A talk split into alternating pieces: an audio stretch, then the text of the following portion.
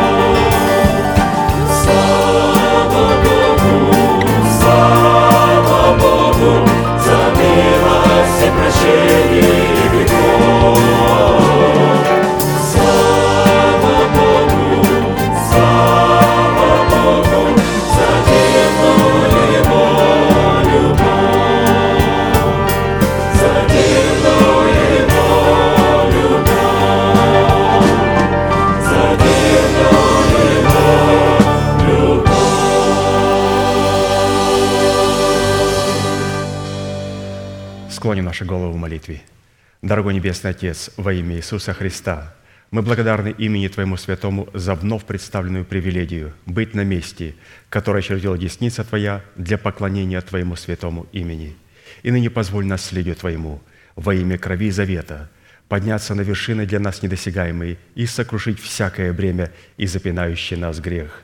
Да будут прокляты в этом служении, как и прежде, все дела дьявола, болезни, нищета, преждевременная смерть, демоническая зависимость, всевозможные страхи, депрессии, разрушения, косность, невежество – все это да отступит от шатров святого народа Твоего. И ныне встань, Господи, на место покоя Твоего, Ты и ковчег могущества Твоего, и да облекутся святые Твои спасением Твоим, и да возрадуются пред лицом Твоим. Дай нам больше от Духа Твоего, пропитай нас Духом Твоим святым – Позволь нам найти светлое лицо Твое.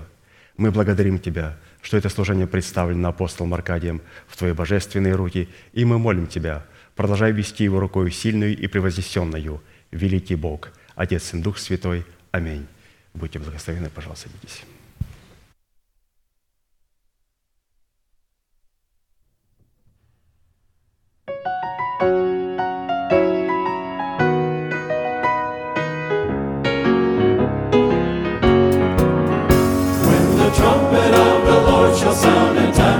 No more. And the morning breaks eternal, bright and fair.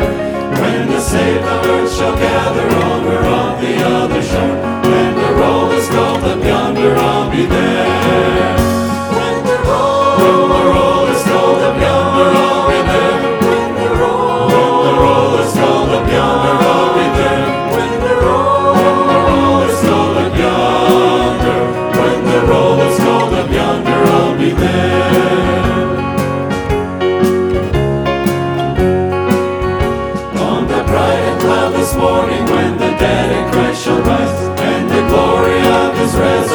relationship. When his chosen ones shall gather to their home beyond the skies, and the road is called up yonder, I'll be there. When the road when the roll is called up yonder, I'll be there. When the road when the roll is called up yonder, I'll be there. When the road when the roll is called up yonder, when the road is called up yonder, I'll be there.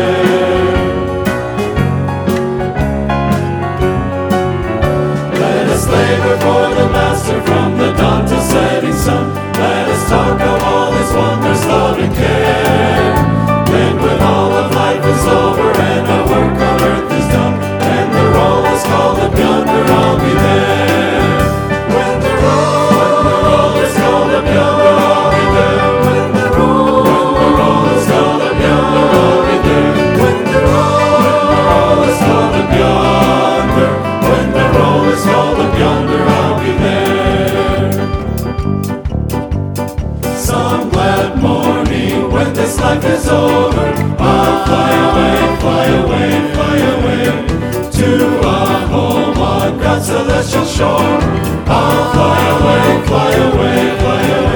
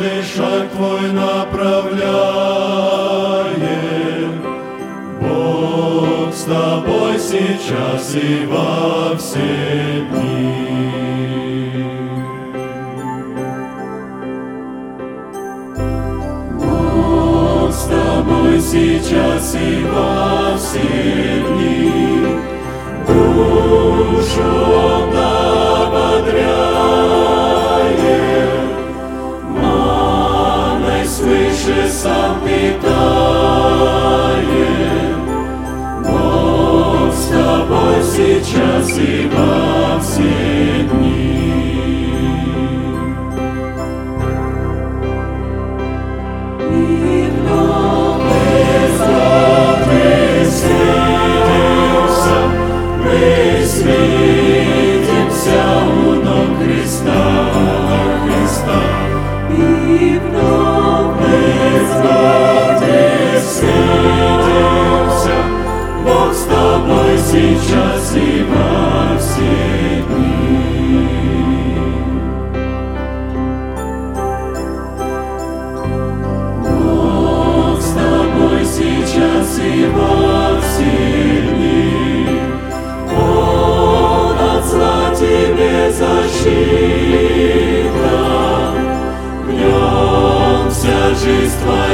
сокрыто, но с тобой сейчас и во все дни. И вновь мы встретимся, мы встретимся у ног Христа, у ног Христа. Господи, сидимся, Бог сейчас и во все дни.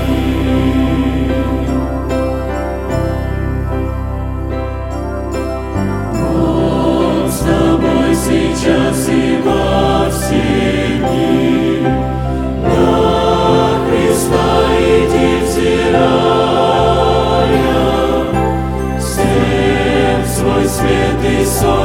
Dios.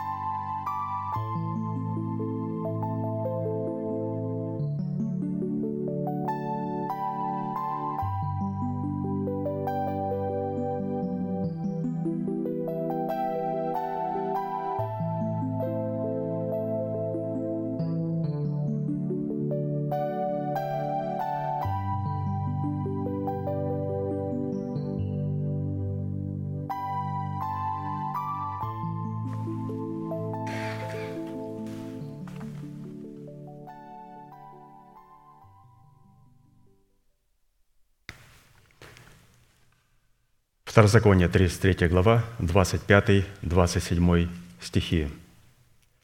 «Железо и медь – запоры твои, как дни твои будет умножаться богатство твое. Нет подобного Богу Израилеву, который по небесам принесся на помощь тебе и во славе своей на облаках. Прибежище твое Бог древний, и ты под мышцами вечными. Он прогонит врагов от лица твоего и скажет «Истребляй». Если внимательно рассмотреть это пророчество, то, с одной стороны, оно звучит как обетование защиты от врагов нищеты, а с другой – как обетование полного истребления этих врагов в лице нищеты. Согласно данной констатации, Бог будет являться прибежищем от нищеты и ротоборцем с нищетой только при наличии имеющихся у нас запоров, выраженных в предмете железа и меди. Писание, кстати, говорит, железо и медь – запоры твои. И тогда Господь сможет умножить богатство твое и прогнать и истребить всех врагов твоих, если у нас будет железо и медь нашими запорами. Что такое запоры? Запоры – это ключи и засовы от дверей сокровищницы, в которой призваны храниться и умножаться богатство. То есть это замок и ключ. И эти запоры, этот замок с ключом – или как в древности это были просто такие засовы, они должны быть, были сделаны из железа и меди. Железо – это ответственность в границах нашей семьи, в границах нашей поместной церкви и в границах нашей обязанности ко внешним. А медь – это ответственность, но только в границах своей сущности, в заботе о своем духе, о своей душе и своем теле – то есть эти два слова «железо» и «медь» объединяют слово «ответственность», то есть «творить суд». Если железо, оно творит суд а, над внешними, то медь, она творит суд или же являет ответственность а, в границах нашей сущности, то есть в нашем духе, в душе и в теле. Что такое ответственность, которая была представлена в железе и в меди – Ответственность – это на самом деле забота, управление и владычество совершаемое на основе заповедей Божьих. Бытие 1, 26. «И сказал Бог, сотворим человека по образу нашему, по подобию нашему, и да владычествуют они над всею землею». И для того, чтобы они могли владычествовать над всей землею и представлять интересы Бога и умножать богатство Бога здесь на земле, Господу необходимо было взять человека и поселить его в Едеме. И сказал человеку, ты должен его возделывать и хранить этот Едем. И далее он, после того, когда сказал это, он заповедал ему, что он от всякого дерева будет есть, а от дерева познания добра и зла, говорит, не вкушай от него, ибо в день, в который ты вкусишь, смертью ты умрешь. И вот соблюдение этой заповеди как раз и является запорами из железа и меди, которые дают Богу основание быть нашим прибежищем от нищеты и основание умножить наши богатства. Михея 4 глава 13 стихом написано «Встань и молоти, черь Сиона». То есть молоти – это значит неси ответственность в границах своего призвания, черь Сиона. «И тогда я сделаю рог твой железным, и копыта твои сделаю медными». Для чего, Господи, ты это сделаешь? Для того, чтобы ты мог сокрушить многие народы и посвятить Господу стяжания их и богатство их, владыки всей земли. Итак, Господь хочет дать нам власть сокрушать наших врагов и посвящать Господу стяжание и богатство. Для того, чтобы это Он сделал, Ему необходимо для нас нечто открыть и кое-кому запретить. Он сказал, «Принесите все десятины в дом хранилища моего, чтобы в доме моем была пища, и хотя бы только в этом испытайте меня, говорит Господь Савов. Не открою ли я для вас отверстия небесных?» Первое. И второе, «Не запрещу ли я пожирающим истреблять у вас плоды земные, и виноградная лоза не лишится плода?» Второе благословение – и как мы видим, что эти два благословения должны быть всегда вместе. Ну, Господь, Господь не хочет просто взять и открыть небеса и излить в нас благословения, если в это же время Он не запретит пожирающим истреблять у нас плоды земные. Необходимо как благословить человека, так и в это же самое время запретить нашим врагам. А чтобы Богу благословить нас, потому что благословить, дать нам благословение – он не хочет, чтобы мы получали благословение и работали для дрявого кошелька. Мы можем получать миллионы долларов, но они могут просто таять и исчезать с наших счетов. Почему там нет благословения? Господь сказал, благословение выражается в следующем. Господь нас благословляет и открывает свои небесные окна, и второе, Он запрещает пожирающим пожирать у нас плоды земные. И мы говорим, Господи, из прочитанного, как это сделать? Он говорит, у тебя должен быть замок и ключ, или же запоры из железа и меди. И железо и медь, как мы с вами говорили, говорят нам об ответственности. И когда мы говорим об ответственности, мы говорим, что там в присутствии имеет место заповеди Божии. А заповеди Божии заключаются в том, чтобы признать Бога, признать Его власть, чтить Его святынями и признавать над Ним – свою власть и подрубать корень всякого зла. И когда мы делаем это со своей стороны, через служение десятины приношений, мы показываем Господу, Господь, у нас есть запоры из меди и железа. Я готов принять эту ответственность, потому что благословение, деньги – это ответственность. если есть ответственность, всегда будут заповеди. Это не будут просто заповеди, куда хочу, сколько хочу и когда хочу – и когда я человека спрашиваю, ну сколько ты хочешь сегодня пожертвовать? Нисколько. А кому ты хочешь дать? Да никому не хочу дать. А когда ты последний раз давал? Да не помню, когда. Посмотрите, деньги – это ответственность. Ответственность всегда имеет заповеди – и заповедь – это не когда, кому хочу, куда хочу и когда хочу. Совершенно нет. Заповедь говорит, куда? Принесите десятины куда? В дом хранилища. Зачем? Чтобы в доме была пища. Зачем, чтобы она была пища? Чтобы вас научили в Доме Божьем, что такое запоры из железа и меди. Что такое, Господи, запоры из железа и меди? Это ответственность. За ответственностью стоит заповедь. Какая, Господи, заповедь? Заповедь, которая позволит тебе чтить Бога десятинными приношениями и в то же самое время подрубать корень всех зол сребролюбия. Для чего, Господи? Для чего я должен сокрушать народы и посвящать Господу святыни, для того, чтобы я мог открыть небеса и излить благословение, чтобы я, говорит Господь Саваоф, мог запретить пожирающим пожирать у вас. Поэтому, святые, мы сейчас будем петь псалом и участвовать в этом привилегированном служении. И в нем мы будем демонстрировать перед Господом, Господь, у нас есть железо и медь с запорами нашими, и мы готовы принять ответственность в формате Твоих богатств и Твоих денег.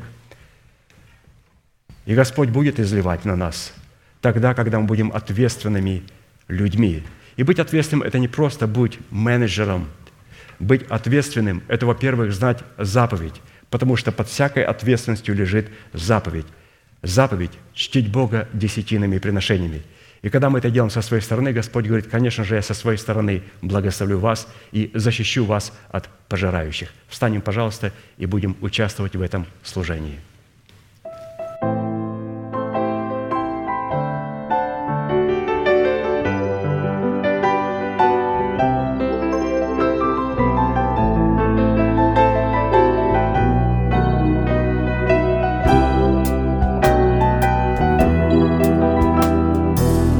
нашем мире весь Христа повсюду, Властелин искупленной души, Святостью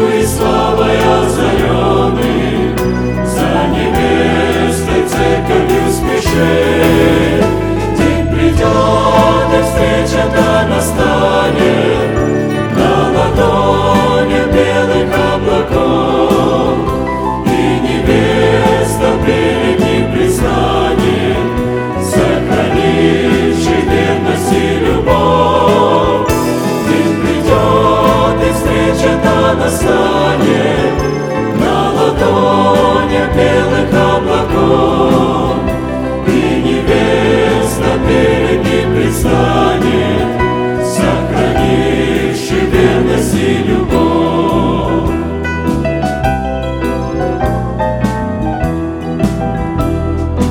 Торжествуй, наследница Христова, на тебе спасение обречать ты молись и будь готова.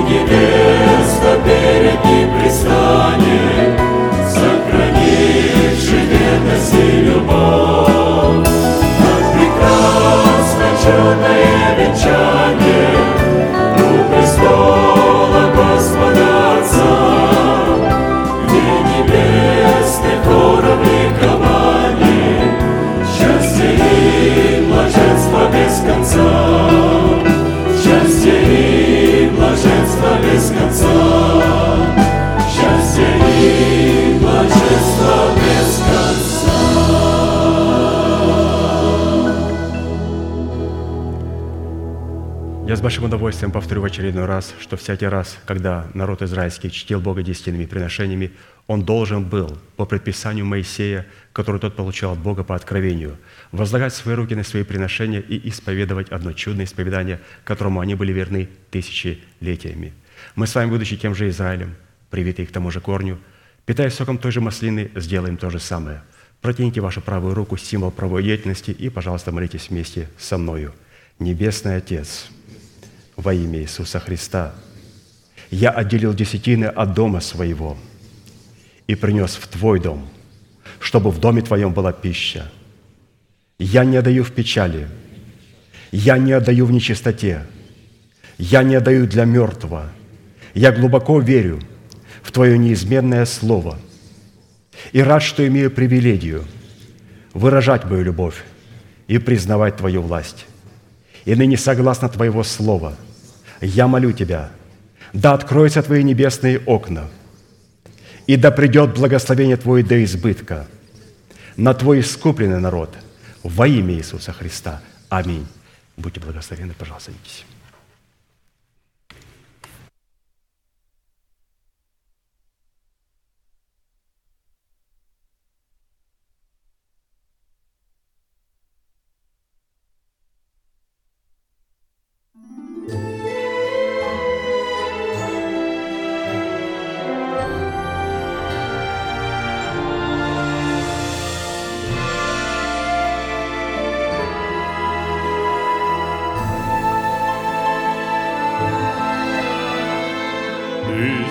Звезд для Тебя зажигаются, Господи. Тысячи слов для Тебя, как молитва звучат. В храме Твоем оживают сердца наши, Господи и от земли Тебя устремляем свой взгляд. Верую, верую, Господи, верую на все времена. Силою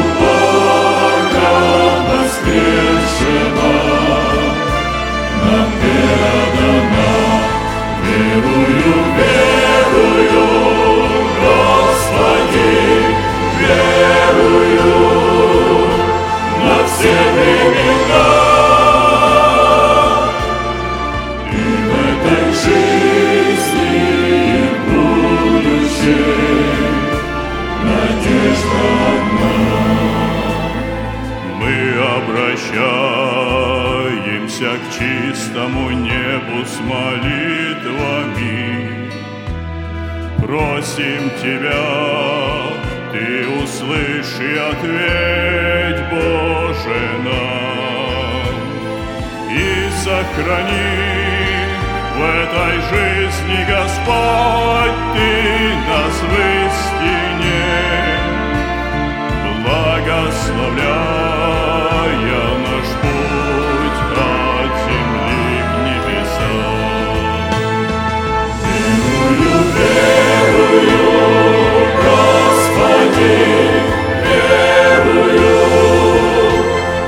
на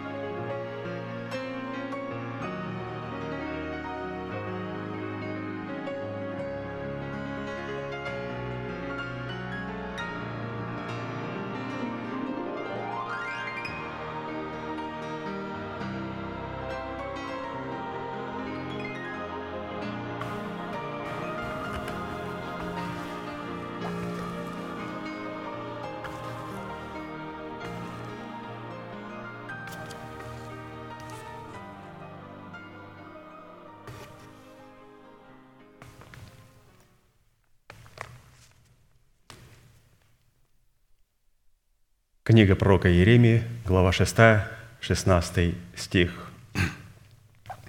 «Так говорит Господь, остановитесь на путях ваших и рассмотрите, и расспросите о путях древних, где путь добрый, и идите по нему и найдете покой душам вашим». Возвращение к древнему пути добра. За основание исследования древнего пути добра мы обратились к словам апостола Павла – которым по милости и вдохновению Святого Духа удалось в кратких и метких определениях сформулировать содержание порядка, присутствующего в учении Христовом. Евреям 6, 1, 2. Мы прочитаем ее в более расширенном объяснении, для того, чтобы мы могли понять а, суть этого места Священного Писания, его важность, его глубинность. И вот как оно было нам представлено нашим пастырем, братом Аркадием. «Посему, окропив себя начальствующим учением Христа и облегшись в оружие света, содержащегося в господстве этого учения, устроим себя в Дом Божий, потому что невозможно дважды полагать основания обращению от мертвых дел и вере в Бога, учению о крещениях, о возложении рук, о воскресении мертвых и о суде вечном.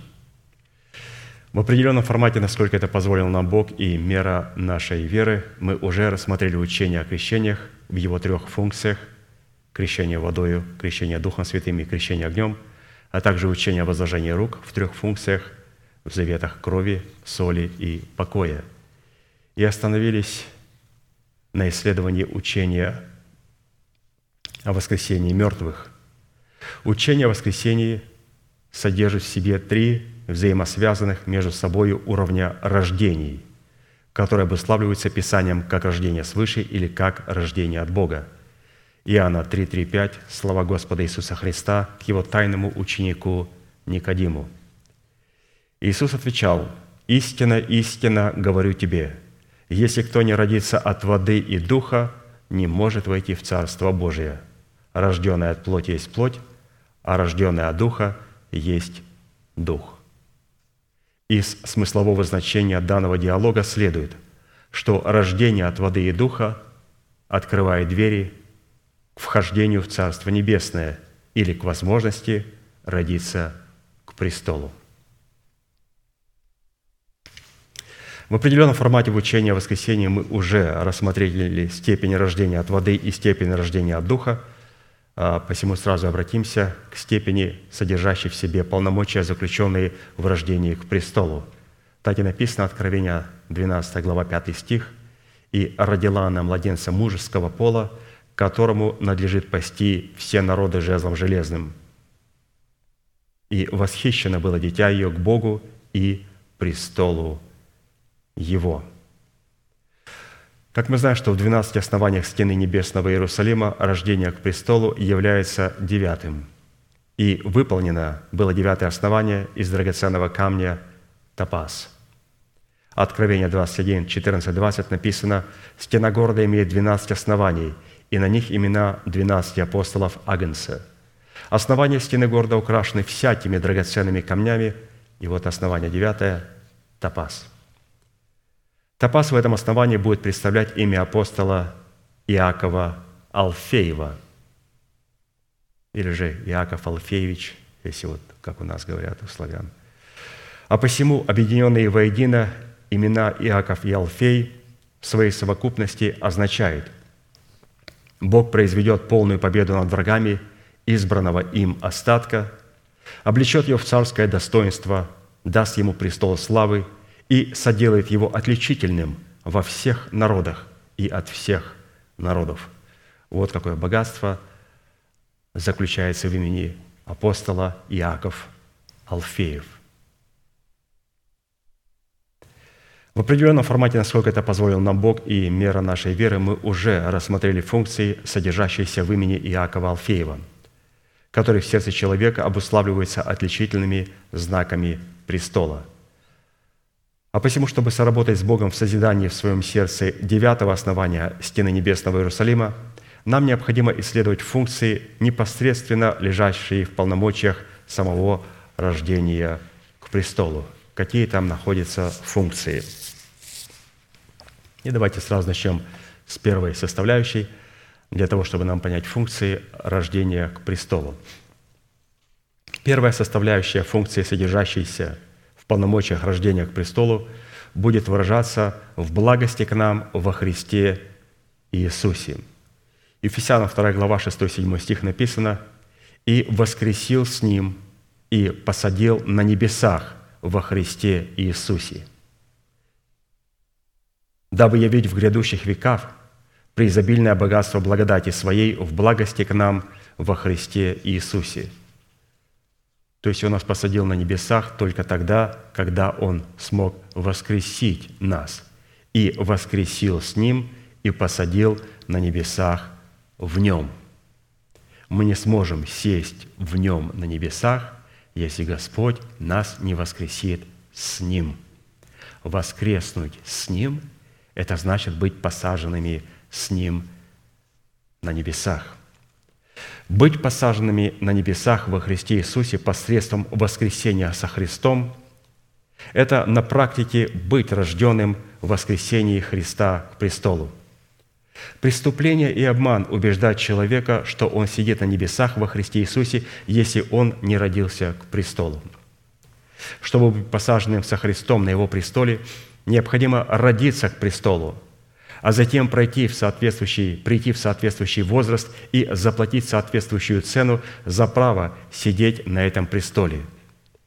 А для этой цели необходимо отличать дар благодати от плода благодати. Потому что те вещи, которые мы получили по дару благодати в семени, мы должны взрастить в плод благодати – все вещи, которые мы получаем по дару благодати, мы получаем в семени по дару благодати, для того, чтобы мы могли их взрастить в плод правды, в той же благодати. А уже взрастим мы это семя, или оно засохнет у нас на корню, или же зарастет терниями, или будет поклевано птицами, будет зависеть не от дара благодати, а от того, как мы отнесемся к взращиванию этого плода – это великий труд – взращивать семя в плод. Матфея 11, 12 написано, «Одней же Иоанна Крестителя до ныне Царство Небесное силою берется, и употребляющие усилия восхищают его». А посему, чтобы родиться к престолу, необходимо познать и соработать со всем учением Господа Иисуса Христа. Поэтому, что вот в этой первой составляющей мы с вами, святые, увидели – что кто будет посажен на небесах. Люди, которые понимают, что они получили даром по благодати, что все то, что они получают даром по благодати, даром, они не получают в формате плода, они получают в формате семени. И это семя должно стать плодом. Семя, которое мы получаем по дару благодати, в нем смерть. А вот с этой стороны семя – это воскресенье. Вот два зернышка от дерева яблони. Вот зернышко от яблони и вот зернышко от яблони. Это смерть, а это жизнь. Объясните, почему. Секундомер включается. У вас есть ровно вся жизнь, чтобы ответить на этот вопрос, знатоки. И мы с вами говорим, почему в этом зернышке от яблони смерть, а в этом жизнь. Потому что все то, что мы получаем по благодати, даром, это семя, которое должно умереть и воскреснуть. И если оно останется одно, оно умрет, и мы умрем вечной, для вечной жизни. Поэтому вот это семя, в котором есть смерть, оно рассчитано, чтобы его посадить и чтобы в смерти Господа Иисуса Христа, когда умирает для своего народа, для дома своего Отца и расливающих желаний, это семечь, это зернышко от яблони могло принести яблоню, которое могло принести нам плод. Теперь мы берем этот плод, ломаем его и достаем зернышко. Берем это зернышко, то же самое зернышко. В нем смерть, а в нем жизнь. Все то, что мы получили по дару благодати, в нем смерть. Он дается на время как залог. Все то, что мы достали из плода, из яблочка, в этом есть жизнь. Два одинаковых зернышка, но дети Божии не понимают, какая разница, пропасть. Тут смерть и, с другой стороны, воскресение, которое приводит к вечной жизни. Вот такая была интересная первая составляющая – Вторая составляющая функции, содержащейся в полномочиях рождения к престолу, призвана заключить с Богом завет вечный, твердый и непреложный, который практически обуславливает суть завета покоя. То есть человек, который рождается к престолу, у него должен быть завет, твердый и непреложный. Второе царство, 23 глава, 4-7 стих написано – и как на рассвете утра при восходе солнца на безоблачном небе от сияния после дождя вырастает трава из земли. Не так, не так ли дом мой у Бога? Ибо завет вечный положил Он со мною, твердый и непреложный. Не так ли исходит от Него все спасение мое и все хотение мое? А нечестивые будут, как выброшенные тернии, которые, которого не берут рукою, но кто касается его, вооружается железом или деревом копья, и огнем сожигают его на месте. Итак, завет твердый и непреложный в рождении к престолу содержит в себе гарантии, что имя человека, с которым Бог заключил такой завет, никогда не будет изглажен из книги жизни. Откровение 3, 5, 6, так и написано. «Побеждающий облечется в белой одежды, и не изглажу имени его из книги жизни, и исповедую имя его перед Отцом моим и перед ангелами его, имеющий ухо, да слышит, что Дух говорит церквам». То есть это слово обращается только к церквам, или же тем святым в церквах, которые имеют ухо, чтобы слышать Слово Божие. Или, другими словами, Господь обращается к ученикам. Он не разговаривает с инспекторами, Он говорит с учениками, с людьми, которые хотят учиться. А как выражается мое желание учиться? Ну, у меня будет желание найти учителя. Если я хочу быть профессионалом в каком-то деле, я должен найти мастера, должен найти учителя. Ну, как мы ищем его – мы говорим Господу, Господи, пошли мне мастера, пошли мне учителя. И он говорит, хорошо, я тебе дам учителя, и ты должен следовать за ним. Итак, гарантия, что наши имена не будут изглажены из книги жизни, это гарантии на восхищение при утренней звезде. То есть вот как раз вот это обетование, которое получил Енох, это есть как раз завет твердый и непреложный – Реализация этого завета в рождении к престолу происходит на рассвете утра, при восходе солнца, когда на безоблачном небе от сияния после дождя вырастает трава из земли. Посмотрите, какая красивая картина у Бога. Мало того, что Он рукой своей красиво рисует, Он словом своим красиво рисует. Через это мы определяем Бога. Бог очень мастер, Он очень красиво рисует. И Он очень красиво рисует словом. Как только появляются проповедники, которые тыкают, говорят, какие-то слова произносят, говорят, мы должны понимать, что это не посланники Божии. Это сети ада, которые должны собрать из церквей плевелы, чтобы связать их собрание пятидесятников, баптистов и других католиков, православных, для того, чтобы потом все это вернуть в смерть. Но посмотрите, как красиво Бог говорит – о воскресении. Что реализация этого завета в рождении к престолу происходит на рассвете дня. Вот представьте, рассвет дня. При восходе солнца. Ну-ка немножко о восходе солнца. Когда на безоблачном небе от сияния после дождя вырастает трава. Сколько запятых? Под этой травой в почве нашего сердца подразумевается семя Слова Божьего в предмете нетленного наследия во Христе Иисусе – а наши стада – это наше чистое обновленное мышление, которое без этой травы не сможет расти и умрет. Однако, чтобы в сердце могла на рассвете утра вырастать такая трава, необходимо выбросить тернии, выбросить тернии, не касаясь их своими руками. Думаю, Господи Боже мой, мы видели своими глазами. Ну, у нас церковь не вчера родилась. Десятки лет – мы видели, что пастору совершенно нашему, брату Аркадию, не надо было что-то делать своей рукой, что-то как будто вышевыривать. Были отдельные варианты, когда он людей ставил на замечание, потом отлучал. Некоторые приходили, каялись, возвращались, были восстановлены. Кто-то обижался, уходил и не хотел уже больше быть восстановленным. Ну, единичные случаи. Но в большинстве, в большинстве своем, посмотрите, что Господь говорит, ты не должен касаться их руками. Господи, а кто это сделает? Позволь мне это сделать, моим ангелам.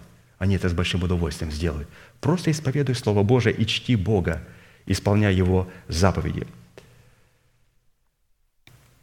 Тернии, о которых здесь написано, что когда их видят, не касаются их руками.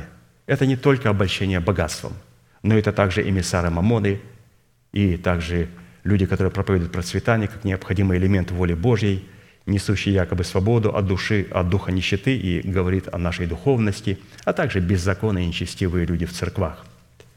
То, что Давид не касается их рукой, говорит о том, что он устраняется от общения с такими людьми. Вот и все. Мы устраняемся, мы не касаемся этих людей, и при виде их мы просто проходим мимо. Почему? Потому что не потому, что я такой. А, не, я вообще по своей натуре люблю говорить «хай» и говорить «бай». Ну, но это какую цену надо заплатить? Когда человек, которому ты когда-то говорил «хай», «бай», должен пройти мимо. Писание говорит, не касайся их рукою. И вот через это мы определяем, я рожден к престолу или не рожден к престолу. Человек, не рожденный к престолу, может быть, даже и духовный человек в завете соли, он не сможет пройти мимо. Он где-то подаст руку. «Хай, как, how are you? Все хорошо, а как у вас? Мы очень рады». А он не рад, что у вас все хорошо. Он говорит, у вас что еще? Не разрушено ничего? Нет. То есть как нет? Мы слышали, что вас уже не существует. Вы должны были умереть. Поэтому, святые, мы говорим о рождении к престолу. Очень тонкая мысль. Очень тонкая мысль, через которую мы можем проверять, Господи, я рожден к престолу или нет. Когда мы видим тернии, мы касаемся их, или же мы не касаемся их. Здесь необходимо сделать оговорочку. PS, по скрипту, что нельзя никогда в этот список включать людей, которых не включил апостол. Иногда я прохожу мимо человека, за которого пастырь молится, который любит Слово Божие пастыря, просто он насолил мне – я говорю, ох, нечестивый, беззаконный человек. Нет, он святой человек, но он душевный человек. Он обидел меня, но он очень любит церковь, он очень любит истину, он очень любит пастыря. И, ну, он обидел меня. Но я не могу теперь игнорировать его. И если он протягивает мне руку, разумеется, я ему протягиваю руку также. Вторая это была составляющая. Теперь третья – Третья составляющая функции, содержащейся в полномочиях рождения к престолу, призвана пасти все народы жезлом железным. Откровение 12, 1, 5. «И явилось на небе великое знамение, жена, облеченная в солнце, под ногами ее луна, и на голове ее венец из двенадцати звезд. Она имела в чреве и кричала от боли и мук рождения. И другое знамение явилось на небе, вот большой красный дракон с семью головами и десятью рогами – и на головах его семь диадим. Хвост его увлек с неба третью часть звезд и поверг их на землю. Дракон сей стал перед женою, которую надлежало родить, дабы, когда она родит, пожрать ее младенца. И родила она младенца мужского пола, которому надлежит пасти все народы жезлом железным. И восхищено было дитя ее к Богу и престолу его. Странно. Что же он не проглотил ребенка? Удивительно. Он встал перед женою, когда у него рождался ребенок, чтобы проглотить ребенка, и не смог.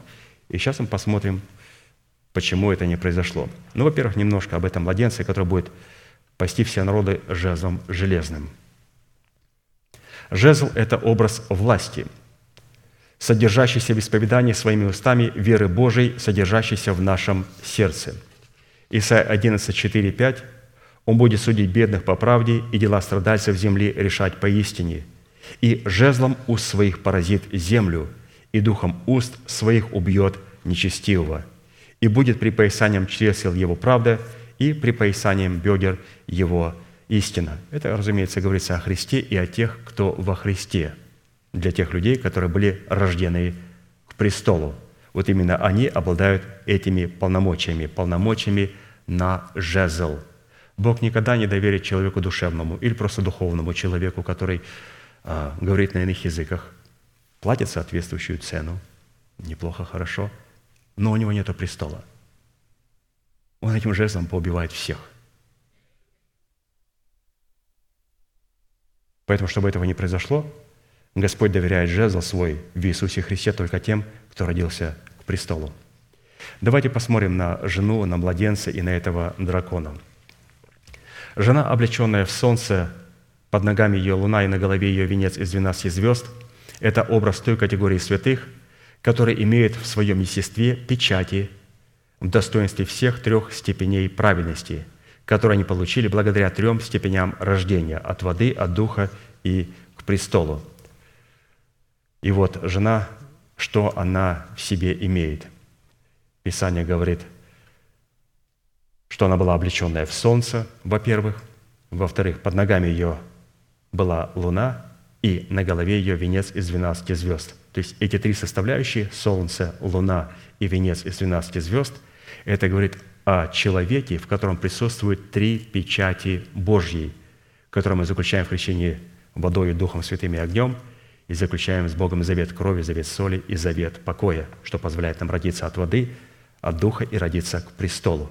То есть у этой жены, у этой церкви пока, пока там младенец, вот есть все эти три печати, которые являются частью младенцем. Итак, солнце, потом луна, потом венец из 12 звезд. Три печати.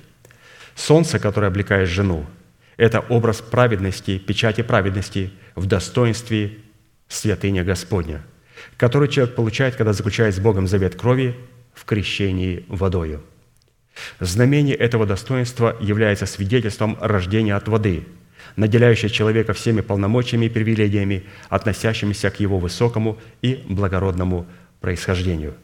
Итак, она была облеченная в солнце. Это говорит о том, что она имеет печать святыня Господня, и эта печать относит ее к высокому и благородному происхождению. То есть когда мы рождаемся свыше, то наш дух становится сродни Богу. Он относит нас к высокому и благородному происхождению. А вот луна под ногами жены – это образ второй печати праведности в достоинстве познал Господь своих, которую человек получает, когда заключает с Богом завет соли, но уже в крещении Святым Духом. Знамение этого достоинства является свидетельством рождения от Духа – наделяющая человека всеми полномочиями и привилегиями, относящимися к его высокому и благородному назначению – творить правду в делах правосудия и светить Бога в делах освящения. Вот это, вот, пожалуйста, Луна, вторая печать. И сразу, пока мы находимся в этом русле, еще раз, Солнце, оно дает нам только отношение к благородному роду. Луна она помимо отношения к благородному роду говорит, что теперь, если ты относишься к этому благородному роду, пожалуйста, веди себя как благородный человек. У тебя есть назначение творить правду в делах правосудия и светить Бога в делах своих. То есть луна, она принимает свет от Бога и начинает светить, светить, творить дела правды. Если солнце только говорит, что я отношусь к благородному роду, знамение Луны говорит, что я, у меня есть назначение теперь представлять этот благородный род в своем мышлении, в своих словах, в своем поведении, в своих одеяниях и так далее. Ну, там также есть и венец из 12 звезд. Звезды, не только солнце, луна, также звезды. Венец из 12 звезд на голове жены – это образ печати третьей, печати праведности в достоинстве «Господь там», который человек получает, когда заключает с Богом завет покоя в крещении огнем. Знамение этого достоинства является свидетельством рождения к престолу – который наделяет человека всеми полномочиями и привилегиями, служащими отличительными регалиями его высокого и благородного назначения сидеть на престоле Христа со Христом. И, конечно же, венец из 12 звезд – это образ 12 учений, обуславливающих порядок Царства Небесного, делающего это учение отличительным от всех других учений, претендующих на спасение. Вот мы коснулись жены – Итак, в Солнце мы увидели о том, что она имеет отношение к благородному роду. В знамении Луны мы увидели о том, что у нее есть назначение и задача, и ответственность перед Богом представлять этот благородный род в своих словах, в своих мыслях, в своих поступках, в своих одеяниях. И в-третьих, венец из 12 звезд Господь обязательно отличит таких святых своими регалиями, своими благословениями – а о них мы поговорим в следующих составляющих. Там достаточно, пастор будет говорить красиво и много. Далее об этой жене написано, что она имела в чреве и кричала от боли и мук рождения. Это есть образ цены за право сидеть на престоле Христа со Христом. То есть вот такое царство, оно усилиями берется. И то есть родить этого младенца, здесь необходимо вот определенная сопряжена боль, определенное сопряжено страдание. Поэтому люди, которые рождаются к престолу, это люди, которым знакомо слово «страдание». Люди, может быть, душ- духовные, ну, которые не знают, а в чем мы страдаем. Мы практически живем неплохо, в самой лучшей стране, имеем прекрасные зарплаты, у нас есть что кушать, во что одеваться. То есть, что такое страдание, я не понимаю. Страдание? Ну, как страдание? Только посмотрел на свое страдание, на, на свои мысли в голове и начинаю страдать. Только посмотрел на свой мерзкий характер, начинаю страдать. Вот только надо увидеть вот эту преисподнюю в себе и начинаю страдать. Что мне толку, что у меня холодильник переполненный? Что мне толку, что у меня костюм с галстуком? Но я страдаю. Мой дух страдает. Живя вот в этой храмине, мы страдаем. То есть человек, рожденный к престолам, всегда сопряжен со страданиями.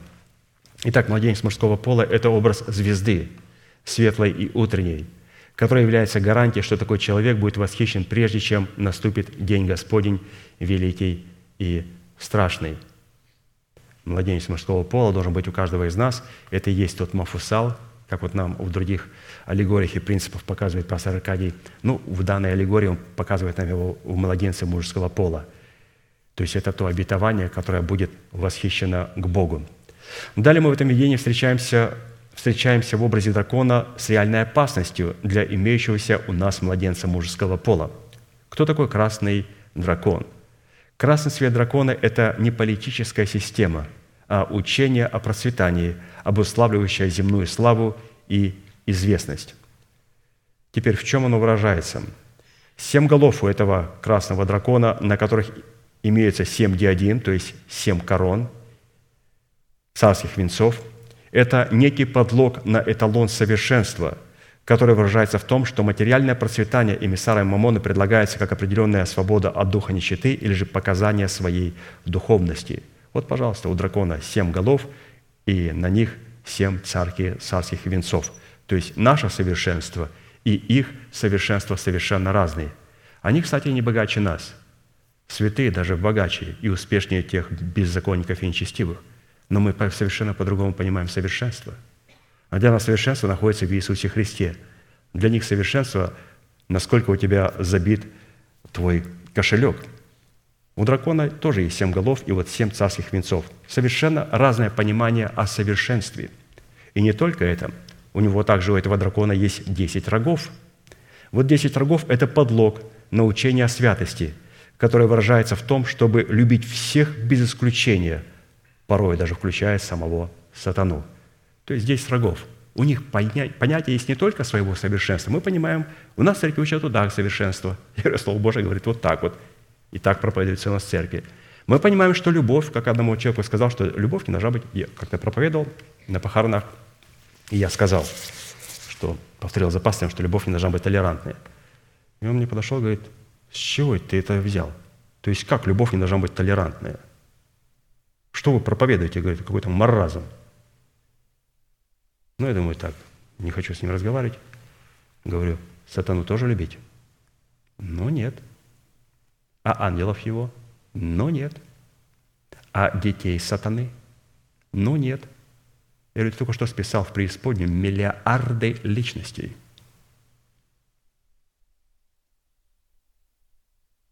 Да, надо подумать. Подумай.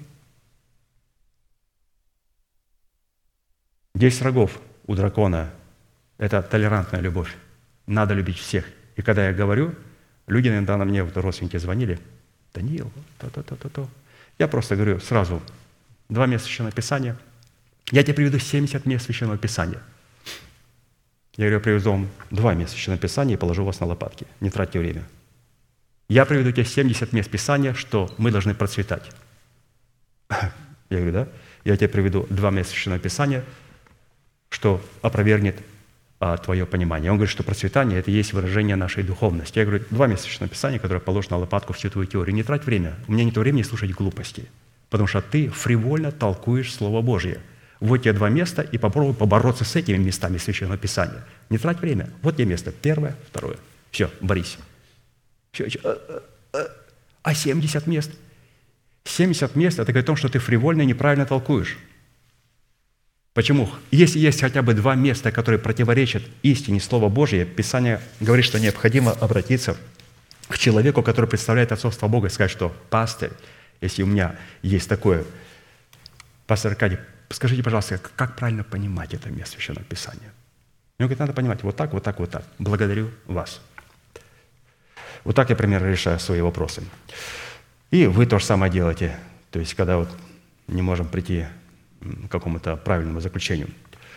То, что дракон стал перед женою, которую надлежало родить, дабы когда она родит, пожрать ее младенца, означает, что главным врагом учения о процветании, выдаваемое ими за совершенство и свободу, является такое учение о совершенстве, которое выражает в наследии утренней звезды, представляющей гарантии на восхищение в наследии чистом, нетленном и неувядающем. То, что младенец восхищен был к Богу и престолу Его, говорит о том, что прежде чем произойдет буквальное восхищение невесты Агнца, рожденные к престолу, уже будут посажены на небесах со Христом. Шедевр. Смотрите, вот, вот, вот эта фраза – шедевр. Вот послушайте. То, что младенец восхищен был к Богу и престолу Его, и дракон не смог проглотить его, говорит о том, что прежде чем произойдет буквальное восхищение невесты Агнца – рожденные к престолу уже при жизни будут посажены на небесах со Христом, когда воскресение Христова утвердится в их духе, в их душе и в их теле. Благодаря такой позиции их уста соделаются способными попасти все народы жезлом железным, что на практике означает, что они обретут такую степень силы и мудрости, что обольститель не сможет их больше обольстить. То есть то, что оно было восхищено престола Бога и Агнца, и он не смог проглотить его, он не смог обольстить его. Рожденного к престолу невозможно обольстить. Поэтому можно с другой стороны посмотреть, что значит наши имена не будут изглажены из книги жизни. Можно посмотреть на другую гору, истину, которую представляет. Это человек, которого невозможно обольстить. Вас можно обольстить. Если я скажу про вас, такое-то в церкви говорят. Вас в церкви не любят. Такое поношение за вас. Человек говорит, все, уйду в другую церковь, оставляю ее. Рожденного к престолу невозможно обольстить. Писание говорит, побеждающего сделаю столпом в храме Бога моего, и он уже никогда не выйдет вон из церкви. Человек становится столпом, колонной, на котором лежит тяжесть, и теперь Господь может ему много чего доверить в церкви сделаю столпом в храме Бога моего, и он уже не выйдет вон. Я сделал такое решение, и просто Господь придавил меня своей тяжестью Духа Святого и откровения Святым Духом, и я уже все. Дьявол ничего не сможет сделать. Вот такая интересная была третья составляющая. Четвертая составляющая функции, содержащейся в полномочиях рождения к престолу, выражается в таком тепле, которое призвано согревать нас, когда имеющиеся у нас одежды не способны будут сделать это. Третье царство, первая глава, с 1 по 4 стих. «Когда царь Давид состарился, вошел в преклонные лета, то покрывали его одеждами, но не мог он согреться. И сказали ему, слуги его, пусть поищут для господина нашего царя молодую девицу, чтобы она предстояла царю и ходила за ним и лежала с ним. И будет тепло господину нашему царю и искали красивые девицы во всех пределах израильских, и нашли Ависагу Сунамитянку, и привели ее к Давиду.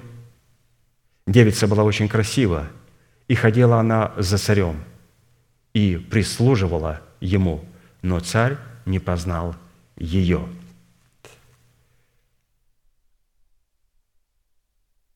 Меня очень радует, когда мы слышим такие места Священного Писания – Никто не хихикает, никто не опускает глаза. Мы понимаем, какой здесь смысл и откровение заложены. Для этого необходимо было Дух Святому через пастыря неоднократно напоминать, напоминать, напоминать нам эти красивые истины, что они для нас значат в нашем естестве. Итак, имя Давид означает «возлюбленный Богом».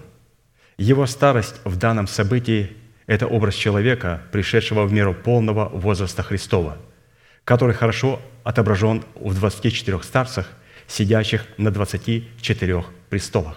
То есть Писание говорит, когда Давид состарился, когда Давид стал и обладая полномочиями 24 старцев, которые сидели на 12 престолах. То есть, когда Давид обрел этим престолом во всем своем естестве, и также для своего тела он взял это обетование. И старость в данном случае – это не немощь или же дряхлость, а это достоинство, которое призваны обладать все святые, независимо от их возраста, пола, национальности, расы и сословия. Встает вопрос, что это за обетование, без которого мы ранее обходились, и которое необходимо нам будет тогда, когда мы придем в меру полного возраста Христова. Еще раз вопрос, что это за обетование, без которого мы ранее прекрасно обходились, но которое будет необходимо, когда мы придем в меру полного возраста Христовым. И этим обетованием в образе Ависади Сунамитянки является усыновление наших тленных тел в предмете нового тела, которое будет сообразно славному телу Господа Иисуса. И это произойдет, как мы знаем, в преддверии надежды. То есть пастор об этом неоднократно говорил. Римлянам 8, 18, 25. «Ибо думаю, что нынешние временные страдания ничего не стоят в сравнении с той славою, которая откроется в нас. Ибо тварь с надеждой ожидает откровения сынов Божьих, потому что тварь покорилась суете недобровольно, но по воле покорившего ее, в надежде, что и сама тварь, говорится об ангелах, освобожденно будет от рабства тлению в свободу славы детей Божьих. Ибо знаем, что вся тварь совокупно стенает и мучается до ныне. И не только она, но и мы сами, имея начаток Духа, и мы в себе стенаем, ожидая усыновления, искупления тела нашего. Ибо мы спасены в надежде. Надежда же, когда видит, не есть надежда, ибо если кто видит, то чего ему и надеяться. Но когда надеется того, чего не видим, тогда ожидаем в терпении. И еще раз хочется подчеркнуть это место еще Писания. «И мы в себе стенаем, ожидая усыновления, искупления тела нашего», говорит апостол Павел. То есть апостол Павел, он вот был вот этим старцем. Он пришел к этому откровению, что должно быть обетование, которое должно согревать его дух – когда человек в рождении к престолу входит в состояние старца и таким образом получает право сесть на престоле, свершившиеся обетования уже не могут его согревать. И тогда, чтобы его покой в Боге был полноценным, для его духа необходимо обетование, в котором содержится усыновление его тела. То есть вот такое интересное обетование представлено нам в виде Ависадии Сунамитянки – и она должна согревать наш дух. А это может быть только у человека, рожденного к престолу. То есть мы видим, что на престолах сидели старцы, и здесь не говорится о дряхлости, а здесь говорится, когда человек приходит в полную меру возраста Христова, как это было 24 старца. И это люди, их можно вычислить. Их дух мерзнет, мерзнет. Ему необходимо согреться – и только одно обетование может согреть его. Это что Господь не только спас его дух и обновил его душу, а также наше тленное тело будет усыновленное. И вот это знание вот этого обетования, оно согревает рожденных престолу. Пятая составляющая функции, содержащейся в полномочиях рождения к престолу, выражается в разноцветной одежде, вызывающей раздражение и подозрительность тех, которые одежды этой не имеют – Бытие 37, 3, 11. Израиль любил Иосифа более всех сыновей своих, потому что он был сын старости его, и сделал ему разноцветную одежду. И увидели братья его, что отец их любит его более всех братьев его, и возненавидели его, и не могли говорить с ним дружелюбно. И видел Иосиф сон и рассказал братьям своим, и они возненавидели его еще больше – он сказал им, выслушайте сон, который я видел. Вот мы вяжем снопы посреди поля. И вот мой сноп встал и стал прямо. И вот ваши снопы стали кругом и поклонились моему снопу. И сказали ему братья его, неужели ты будешь царствовать над нами? Неужели будешь владеть нами? И возненавидели его еще более за сны его и за слова его. И видел он еще другой сон и рассказал его братьям своим, говоря, вот я видел еще сон. Вот солнце и луна, и одиннадцать звезд поклоняются мне». И он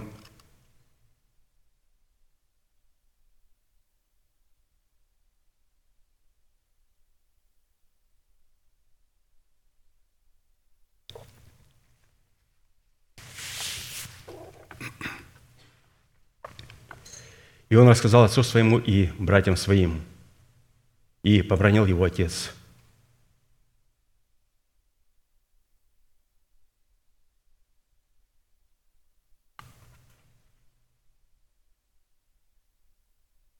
И сказал ему, что это за сон, который ты видел? Неужели я и твоя мать и твои братья придем поклониться тебе до земли? Братья его досадовали на него, а отец его заметил это слово.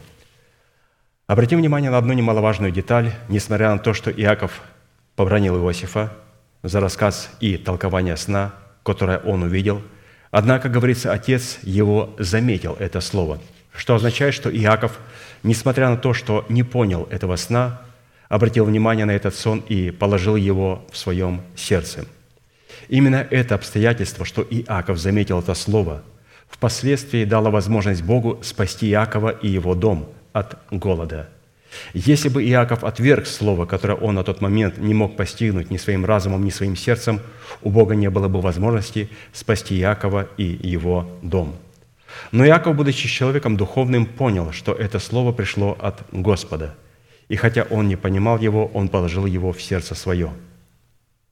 Рожденные к престолу не могут сразу сесть на своем престоле – чтобы производить с позиции этого престола суд и правду. Но они получат разноцветные одежды, которые будут являться свидетельством, относящим их к материаль... категории рожденных к престолу. Благодаря имеющемуся свидетельству в предмете разноцветной одежды, рожденные к престолу, начнут получать конкретные откровения о своем предназначении, которые будут выражаться в том, что они получат способность видеть будущее и соответственным образом готовиться к этому будущему и встречать это будущее. Если бы не было человека, с которым бы Бог мог кооперировать и приготавливать к смутным дням древний мир, частью которого на то время являлось маленькое семейство Иакова, то древний мир, включая семейство Иакова, погибли бы от голода – только благодаря категории святых, рожденных престолу, Бог может спасти свой избранный остаток, который в своем большинстве в лице братьев Иосифа был недоволен и подозрительно смотрел на рожденного к престолу. Когда же время расставило всех и все по своим местам, им принадлежащим, и братья Иосифа поклонились ему, как сидящему на престоле, произошло примирение Иосифа с братьями – то есть вот такая интересная картина, которая происходит в каждом святом отдельном человеке. Каким образом наш, душ, наш дух, наша душа и наше тело примиряются. И как, как это происходит у рожденных и к престолу. Хорошо. А шестая составляющая функции, содержащаяся в полномочии рождения к престолу, будет выражаться в способности толковать притчи, образы и пророчества пророков, записанных в Писании. Откровение 1, 3, 9. «Блажен читающий и слушающий слова пророчества сего, ибо и соблюдающий написанное в нем, ибо время близко». Иоанн семи церквам, находящимся в Асии. «Благодать вам и мир от того, который есть и было грядет, и от семи духов, находящихся перед престолом Его, и от Иисуса Христа, который есть свидетель верный и первенец из мертвых, и владыка царей земных. Ему, возлюбившему нас и омывшему нас от грехов наших кровью Своею, и соделавшему нас царями и священниками Богу и Отцу, своему слава и держава во веки веков. Аминь. Эти слова указывают на тот фактор, что святые получат возможность через изучение Писания услышать и увидеть очами своего сердца то, что Бог в свое время открыл рабам своим пророкам. Отличие рожденных к престолу в данном изложении заключается в том, что они способны видеть и разуметь в пророческих писаниях времена и сроки, которые Отец положил в своей власти, и быть проводниками воли Божьей, для исполнения воли, положенной Богом, совершится в этих сроках и в этих временах. То есть вот, пожалуйста, отличительная черта рожденного к престолу заключается в том, что он будет способность видеть и разуметь а, Слово Божие. А для этого необходимо, разумеется, соработать с Словом Божьим, изучать его. Вот то, что мы сейчас делаем с вами. Даниила, 10 глава, 12-15 стих. Ангел пришел и говорит с пророком, и говорит ему – с первого дня, как ты расположил сердце твое, чтобы достигнуть разумения и смирить тебя перед Богом твоим, слова твои услышаны, и я пришел бы по словам твоим, но князь царского персидского, царства персидского стоял против меня 21 день. Но вот Михаил, один из первых князей, пришел помочь мне, и я остался там при царях персидских. А теперь я пришел возвестить тебе, что будет с народом твоим в последние времена – так как видение относится к отдаленным дням. Когда он говорил мне такие слова, я припал лицом моим к земле и онемел. Ну, когда так говорится, это говорится о том, что человек практически умер. Когда он передавал ему это Слово Божие, ему необходимо было потом поднять его и воскресить его посредством Слова. Итак, возможность Богу вмешаться в мировые события последних дней будут выражаться в том, что рожденные к престолу, во-первых, расположат свое сердце к разумению откровений. Как здесь написано, с первого дня, как ты расположил сердце твое, чтобы достигнуть разумения. Рожденные к престолу расположат свое сердце к разумению откровений. Во-вторых, они в смирении сердца перед Богом будут принимать это слово. Дальше написано, «И смирить тебя перед Богом твоим. Хотим обратить внимание, здесь и пастор очень красиво показал, не смирить себя, а смирить тебя. То есть мы должны позволить Богу а, нас смирить через свое слово. То есть Он говорит нам слово, и мы, согласно этого слова, начинаем смирять. смирять себя, позволяем Слову Божию смирять себя и смирить тебя перед Богом твоим – Конечно же, Господь может смирять нас. Но Господь хочет, что когда Он возвещает свое слово, чтобы мы смиряли себя.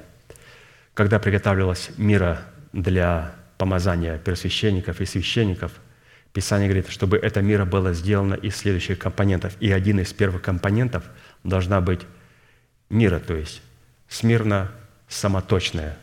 И вот это смирно самоточное – это то, что само по себе выделяется из дерева, когда оно не выделяется, просто Господу необходимо сделать надрез на дереве. И тогда дерево а, может дать эту смолу. Но он говорит, не бери этой смолы. Когда надо человека обличить, надо сделать ему надрез.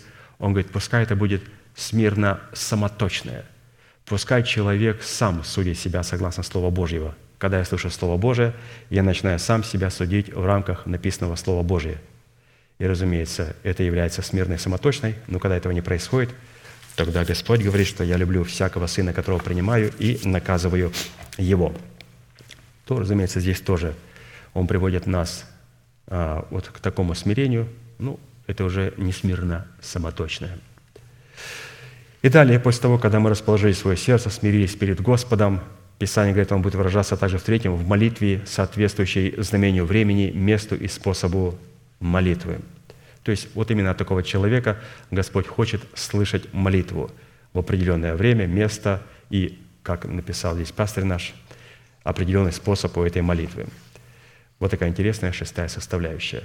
Ну и седьмая составляющая функции, содержащейся в полномочиях рождения к престолу, это способность разуметь, как искать Бога. Псалом 52, 3, 7. Бог с небес презрел на сынов человеческих, чтобы видеть, есть ли разумеющий, ищущий Бога. Все уклонились, сделались равно непотребными. Нет делающего добра, нет ни одного. И последний стих. Кто даст Сиона спасение Израилю? Когда Бог возвратит пленение народа своего, тогда возрадуется Иаков и возвеселится Израиль. Бог обратил с небес свой взор, чтобы найти разумеющего и ищущего Бога, или же разумеющего, как искать Бога и как призывать Бога. Если Бог найдет разумеющего и ищущего Бога, то Он пощадит остаток своего народа. Разуметь, как искать Бога и как призывать Его, означает быть стеною, которая облечена властью и наделена полномочиями становиться за святыню Господню в проломе. Иезекииль 22, 30, 31. «Искал я у них человека, который поставил бы стену и стал бы передо мною в проломе за сию землю, чтобы я не погубил ее, но не нашел. Итак, изолью на них негодование мое, огнем ярости моей истреблю их, и поведение их обращу им на голову, говорит Господь Бог». То есть Господь ищет поклонников, которые будут поклоняться Богу в духе и в истине. И Он говорит, я искал у них человека, не нашел. То есть нету человека, который бы искал Господа. Господь ищет. Это говорит о том, что мы должны искать Господа. И Он находится сегодня в поиске людей, которые будут поклоняться в духе и в истине, как Иисус сказал самарянке. Это о чем говорит, что люди, которые поклоняются Боге, Богу в духе и в истине, они должны постоянно искать Бога, потому что Бог никогда не ищет того, который не ищет Его. Когда мы ищем Его, Он ищет нас. Именно через рожденных престолу, которые станут перед Богом в проломе, Бог возвратит остаток своего народа из плена нечестивых. В силу этого в полномочия рожденных престолу входит стать перед Богом в проломе стеною и научить святых, какую цену необходимо заплатить за разумение, как искать Бога. Искать Бога включает в себя следующую составляющую.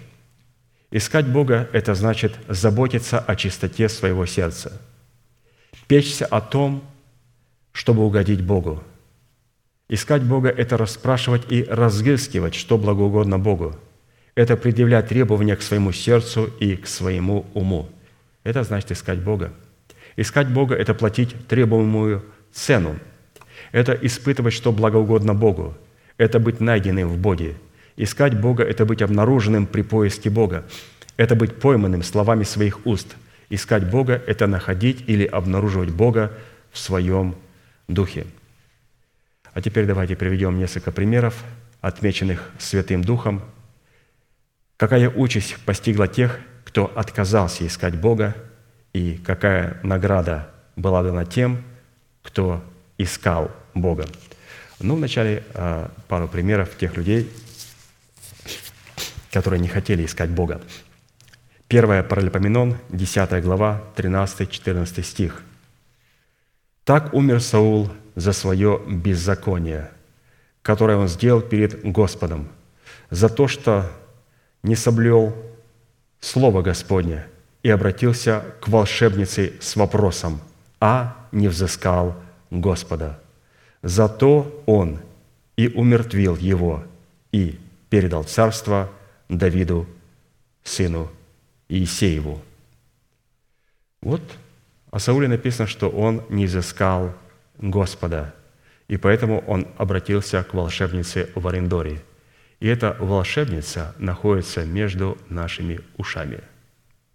А я вижу это так, согласно Писанию. А я слышал это так. А я слышу такого-то проповедения вот так. Эта волшебница находится в формате необновленного мышления.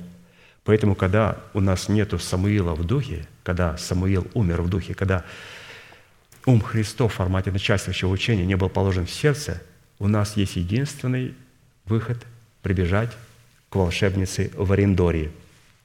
И Господь говорит, ну, ты не взыскал меня, и поэтому Саул умер – он постоянно кадил, кадил, кадил своему интеллекту, когда говорил, а я думал, что так будет лучше. То есть это одно и то же, что прибежать к волшебнице. Другой пример человека, который также не взыскал Господа. Второе Паралипоменон, 16 глава, 12-13 стих. «И сделался Аса болен ногами на 39 году царствования своего, и болезнь его поднялась до верхней части тела. Но он в болезни своей взыскал не Господа, а врачей. И почил Аса с отцами своими, и умер на сорок первом году царствования своего». То есть здесь мы подчеркнули, что он взыскал врачей, а не Господа в болезни своей. Вот задается вопрос. Так значит, не надо обращаться к врачам? К врачам надо обращаться. Но он не взыскал врачей, как вторичное Слово Божие. Ассу не научили. Ассу не научили. Есть две крайности. Есть две крайности. Первая крайность говорит, я уповаю только на Бога, и мне не нужны никакие врачи. И потом у этого человека умирает ребенок. И потом штат начинает судить этого человека. На каком основании? У вас ребенок был при смерти, жена была при смерти. На каком основании вы не отдали его в больницу? Писание говорит, мы должны взыскать Господа, а не врачей. Ну, хорошо. Подумай над этой мыслью в тюрьме. Что это значит? Это первая крайность, когда мы говорим, что мы не должны обращаться к врачам, надо обращаться к Господу. Вторая крайность, она никогда к Господу не обращается, чуть-чуть температура, и пошли таблетки за таблетками. Мы даже забыли, что есть Господь. Надо Господа это вспомнить, надо изыскать Господа. На самом деле надо правильно понимать, что у Бога есть первичное Слово Божие и вторичное Слово Божие – Первичное Слово Божие – это когда Господь говорит, «Я исцеляю тебя». Я говорю, Господь, принимаю, да будет мне по Слову Твоему, и мы получаем исцеление. Но как э, в одной из своих недавних проповедей пастор нам показал, брат Аркадий, что Господь хочет нас исцелять не даром, а через плод. И вот это мне слово понравилось – терапия. Исцеление как терапия. Терапия – это процесс. Это когда мы понимаем, что есть первичное Слово Божие, которое лежит у меня и превознесено превыше всего. И есть вторичное Слово Божие. Бог дал нам врачей, дал нам а, а, определенные таблетки, знания, как правильно с ней обходиться. Для чего? Для того, чтобы это была терапией. И уникальность терапии во время исцеления, когда мы подходим к исцелению как терапии, в том, что мы начинаем кристально видеть обетование на небе – Этими обетованиями невозможно увидеть кристально, когда у меня все идет как по маслу. Все как по маслу. Все через край переливается. Необходимо все-таки пережить какую-то терапию. И пастор говорит, что именно когда мы проходим и принимаем исцеление как терапию, мы как никогда начинаем четко видеть то обетование, которое лежит в преддверии нашей надежды. Поэтому это очень важно понимать, что каким образом а, надо пользоваться как первичным, так и вторичным Словом Божьим и благодарить Господа. И, как пастор рекомендовал, Господи, пошли мне такого врача, который смог бы мне помочь, чтобы это не был какой-то человек оккультный, оккультный, ненормальный, сатанист. Вот иногда вот мне вот рассказывали свидетельство про пастыря, когда он пришел в больницу, ну, на аппойтмент, и зашел врач. Что лохматый какой-то, там, расстегнутая здесь, стал читать файл. Пастырь встал и вышел. Переводчик за ним пошел говорит, вы куда? Он говорит, можно, пожалуйста, врача? Он говорит, это доктор, это врач. Он говорит, можно нормального врача? И пришел человек, очень благородный,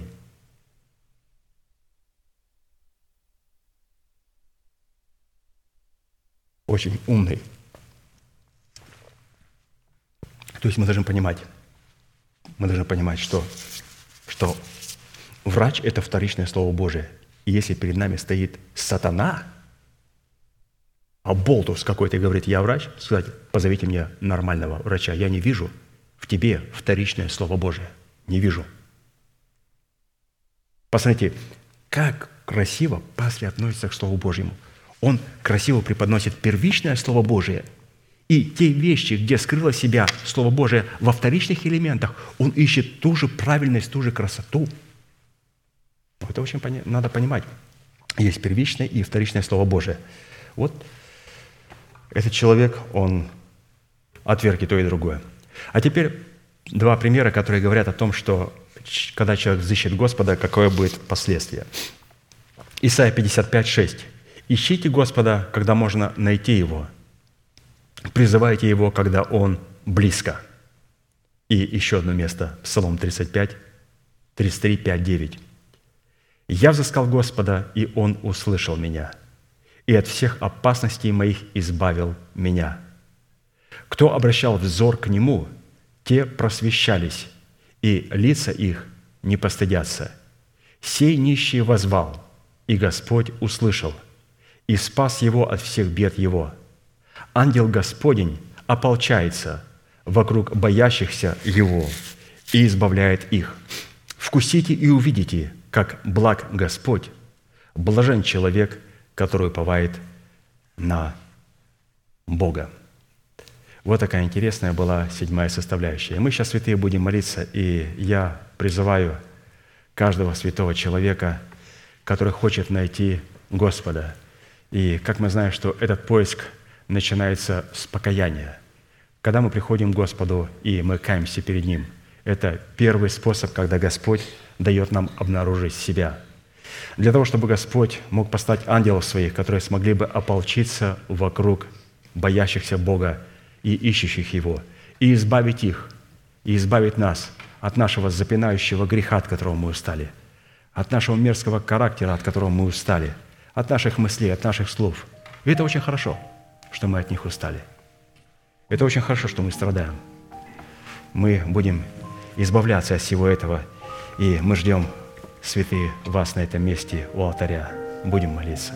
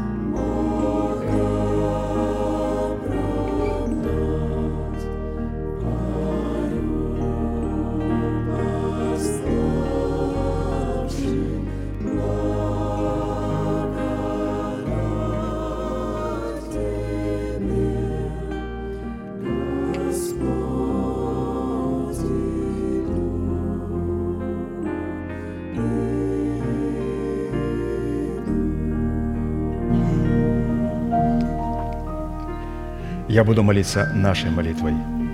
И прошу вас глубоко верить, что Бог за нас, Он не против нас. Он возлюбил нас вечной любовью. Он даровал нам дело своего искупления. Он встал между нами и нашими врагами, чтобы защитить нас и поднять нас до своего уровня. Глаза закрыты – это элемент тайной комнаты, руки воздеты к небесам – это знак того, что наши руки без гнева и сомнения – молитесь вместе со мною. Небесный Отец, во имя Иисуса Христа, я прихожу к Тебе, и на этом святом месте, в собрании святого народа Твоего, я раскрываю мое сердце, чтобы Ты мог увидеть мою боль, мое страдание, мою рану, нанесенную грехом и похотью, которые я ненавижу и от которых я отрекаюсь. Я прихожу к Тебе – с моей зависимостью, запинающим грехом, болезнью, страхами, попранной честью, поруганным достоинством. Прошу Тебя, прости меня, омой меня, очисти меня, исцели мою рану, восстанови меня, защити меня кровью Сына Твоего. И прямо сейчас, перед небом и адом, я хочу исповедать что согласно Твоего Слова я омыт, я очищен, я исцелен, я восстановлен, Я оправдан, я спасен. Прощаются грехи ваши и беззакония ваши во имя Иисуса Христа. Да благословит тебя Господь, да презрит на тебя светлым лицом своим и помилует тебя и да даст тебе мир. Да падут вокруг тебя тысячи и десятки тысяч, одесную тебя, а к тебе не приблизятся. Да придут на тебя благословения гор древних и холмов вечных.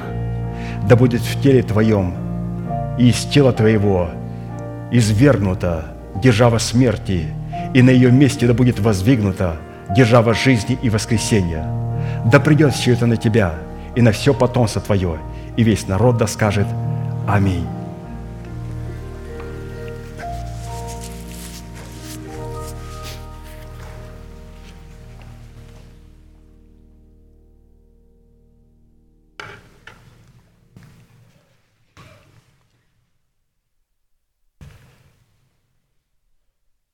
Теперь, пожалуйста, закончим неизменной манифестацией.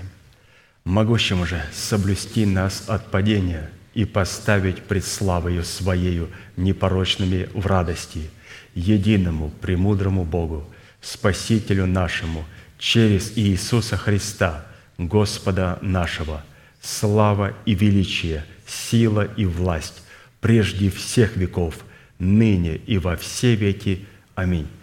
Служение наше закончено. Следующее собрание будет во вторник в 7 часов вечера на этом же месте. Будьте благословены в вашем пути и в жилищах ваших. И, как пастор Аркадий говорит, можете поприветствовать друг друга. Благодарю вас.